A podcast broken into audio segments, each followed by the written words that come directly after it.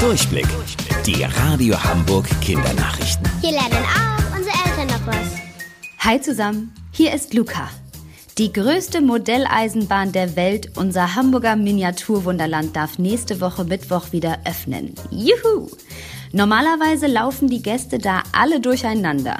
Frederik Braun ist einer der Besitzer des Wunderlands. Sag mal, Frederik, wie sollen wir bei euch denn die anderthalb Meter Corona-Abstand halten? Dafür haben wir die Wunderländer Straßenverkehrsordnung erfunden und haben hier 5000 Meter Tape auf den Boden geklebt in verschiedenen Farben. Die ganzen großen Flächen haben wir mit Klebefolie beklebt mit verschiedenen Farben und 600 Verkehrszeichen. Weißes Klebeband ist die Straße. Da dürft ihr lang gehen. Gelb bedeutet, hier darf überholt werden. Und rot, stopp. Hier darf nur einer zur Zeit hin. Ab nächste Woche Mittwoch dürfen dann 76 Gäste pro Stunde ins Miniaturwunderland reingelassen werden. Es gibt allerdings eine zusätzliche Beschränkung. Ihr müsst mindestens acht Jahre alt sein. Sie gelten als Glücksbringer und sehen auch noch richtig süß aus. Marienkäfer. Gestern habe ich einen bei mir auf dem Balkon entdeckt und habe direkt die Punkte gezählt. Sieben Stück.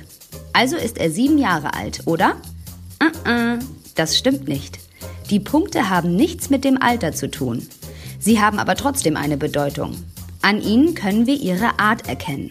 Es gibt zum Beispiel Zwei-Punkt-Marienkäfer, den bei uns als Glückskäfer bekannten Sieben-Punkt-Marienkäfer und sogar einen 22-Punkt-Marienkäfer.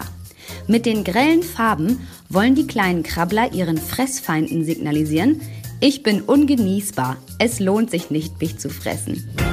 Und wusstet ihr eigentlich? Angeberwissen. Weiße Haie lassen sich unter anderem durch Death Metal Musik anlocken. Bis nachher um 14.30 Uhr. Eure Luca.